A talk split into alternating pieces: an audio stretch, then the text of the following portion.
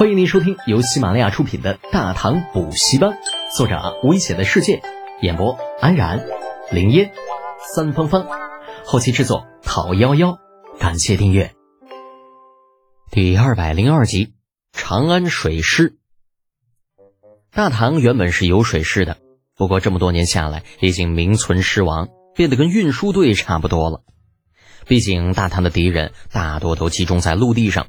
那水师的船就算再牛批，这也不可能开到陆地上作战。又因长期负责押运粮草之类的任务，故而这军队的性质也就慢慢的变了。长安渭水漕运码头，李浩带着铁柱四处闲逛着，时不时摇头叹上一口气。码头上，无数破衣烂衫的汉子扛着或大或小的麻包，汗流浃背，来回奔走。仔细看看。隐约间可以看出，那破烂的衣服似乎是军服。这是因为长期劳作的关系，这军服早已经没有了以往的颜色。那些个汉子脸色也不怎么好，个个面黄肌瘦，一副长期营养不良的模样。铁柱看了一会儿，有些不确定的问道：“少爷，这就是水师啊？那怎么看着还不如咱家烧水机的那些个匠人？”面对铁柱的问题，李浩开始怀疑自己之前的判断。不知道，待会儿找个人问问吧。正说着呢，前面一个四十来岁的精壮汉子迎了上来，脸上带着谄媚的笑容：“哈哈，这位公子啊，可是有什么货运的生意？公子放心，不管什么货物，只要交到咱的手上，保管按时按点给您送到地方。”那李浩原本还打算问问对方水师的事情。听他如此说，顿时改了主意。啊，什么地方都可以吗？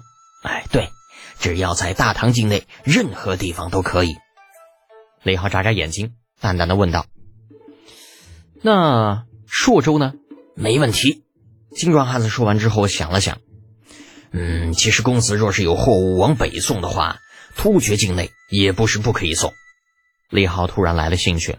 啊，你说真的？当然。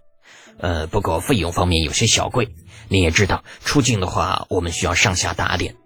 钱的话好说，李浩摆摆手，大方的说道：“我有两万坛好酒，大概十万斤左右，帮我送到边境就可以。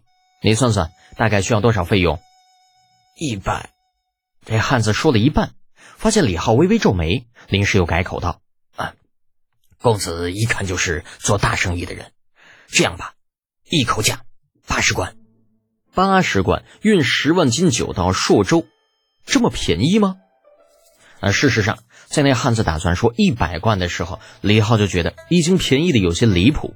等他改口之后，更是吓了李浩一跳。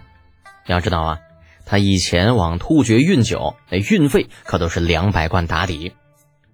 这汉子见李浩不说话，以为他还是觉得贵，连忙补充道：“呃，公子啊。”这个价钱已经是最低了，毕竟，李浩回过神来，哈，行啊，八十贯就八十贯，你说了算。哎呀，啊，太好了！不知公子的货物在什么地方？是否需要我们前去搬运？不必，明天我会给你送过来。李浩摇头拒绝了精壮汉子，回身对铁柱说道：“柱子，把银子给他。因为币值的关系，那此时的银价远比铜价要高。”一两银子拿到外面呢，可以换到近一千一百多文，这八十两银子等于是多给了八贯钱呢。望着铁柱递出的八个十两重的银饼子，这精壮汉子没有想到李浩会如此大方，喜得直搓手，口中连连道谢：“多谢公子，在下替手下兄弟谢过公子赏赐。”李浩微微一笑，没再说什么。直到离开之后，铁柱才纳闷的问道：“少爷。”您不是说与水师的头头见面吗？怎么这就回去了？见与不见都是一个样。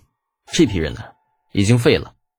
李浩指了指码头不远处的一座军营，语带失望的说道：“看看那里，五倍废弛，军心散漫。这营里竟然还有女人和孩子。”铁柱更迷惑了。那那又何必让他们运酒呢？废物利用呗，只要是人就有可以利用的价值，而且他们让我想起了一桩生意。次日晌午，雷耀望眼欲穿的站在码头上，目不转睛的盯着通往码头的路。八十两银子的生意对于他们来说算是大生意了。跑完这一趟，又可以给手下兄弟的婆姨和娃娃们置办一身新衣裳。还有几个月就要过年了，时间应该来得及。昨天晚上，雷耀盘算了整整一个晚上。那今天一早便在码头上等着昨天那位贵公子，生怕怠慢了对方，让这桩生意黄了。远远的地平线上突然出现了一队人马，影影绰绰看不清楚，但雷耀知道应该是昨天那位贵公子送货来了。心情激荡之下，连忙整理了一下衣衫，同时招呼码头上准备多时的手下准备好接收货物。只是看着看着，雷耀这脸色就变了，那眼珠子瞪得跟炮似的，花花绿绿、蓝黑相间的作训服，那桀骜不驯的眼神。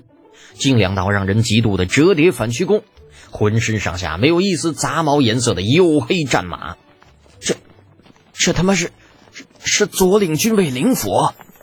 半年前的大比过后，灵府一战成名，呃，迷彩作训服已经成为了他们的标配。长安城只要见到身穿作训服的人，不用问，必是灵府无疑。而且，随着灵府一战成名，一些以前不为人知的消息也开始散播开来。三倍的军饷，五倍的战死抚恤，吃饭顿顿有肉，等等等等，不一而足。啊，当然了，与之相对的是严苛的军法与无情的淘汰。灵府实行的是能者上，弱者下的标准。这训练不达标者，三次为基，第四次依旧不合格者淘汰，所有装备全部交回。啊，另外啊，这灵府也会在全军之中选拔精锐。啊，被挑中者只要能够完成一个月的地狱训练营，啊，立刻就能够成为其中一员。大唐不管是十六卫还是边军，就没有不想进灵府的。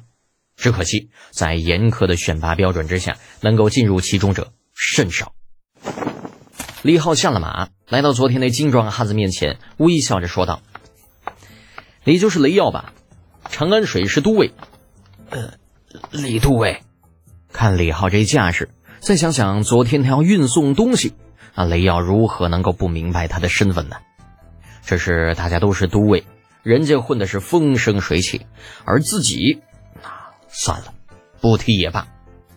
为了不让雷耀过于尴尬，李浩开口道：“东西我给你送来了，让兄弟们过来接收吧。”啊，哦哦哦，呃，对对对。雷耀先是一惊，接着立刻醒悟过来，回身喊道：“都愣着干什么呢？”还不过来搬东西！老子告诉你们，这次的货物可金贵着呢，弄坏一点，老子扒了你们的皮！长安酒柜，李家的酒价值千金，打碎一坛，那可就是好几贯钱呐。长安水师可赔不起。那些个早已准备好的汉子有些犹豫，但是在雷耀的催促之下，还是走了上来。大家伙都是军人，你要说没有攀比心理，鬼都不信。可是水师跟灵府那真没法比呀！看看人家那一身行头，随便拿出来一样，你没有个三五贯，连摸都甭想摸一下。再看看自己，这全身上下加在一起，怕是连十文钱都不够啊！雷都尉啊，如果我没有看错，这些人应该都是水师的兄弟吧？李浩昨天回去之后，特地找人打听过长安水师，对其多少也算是有一些了解。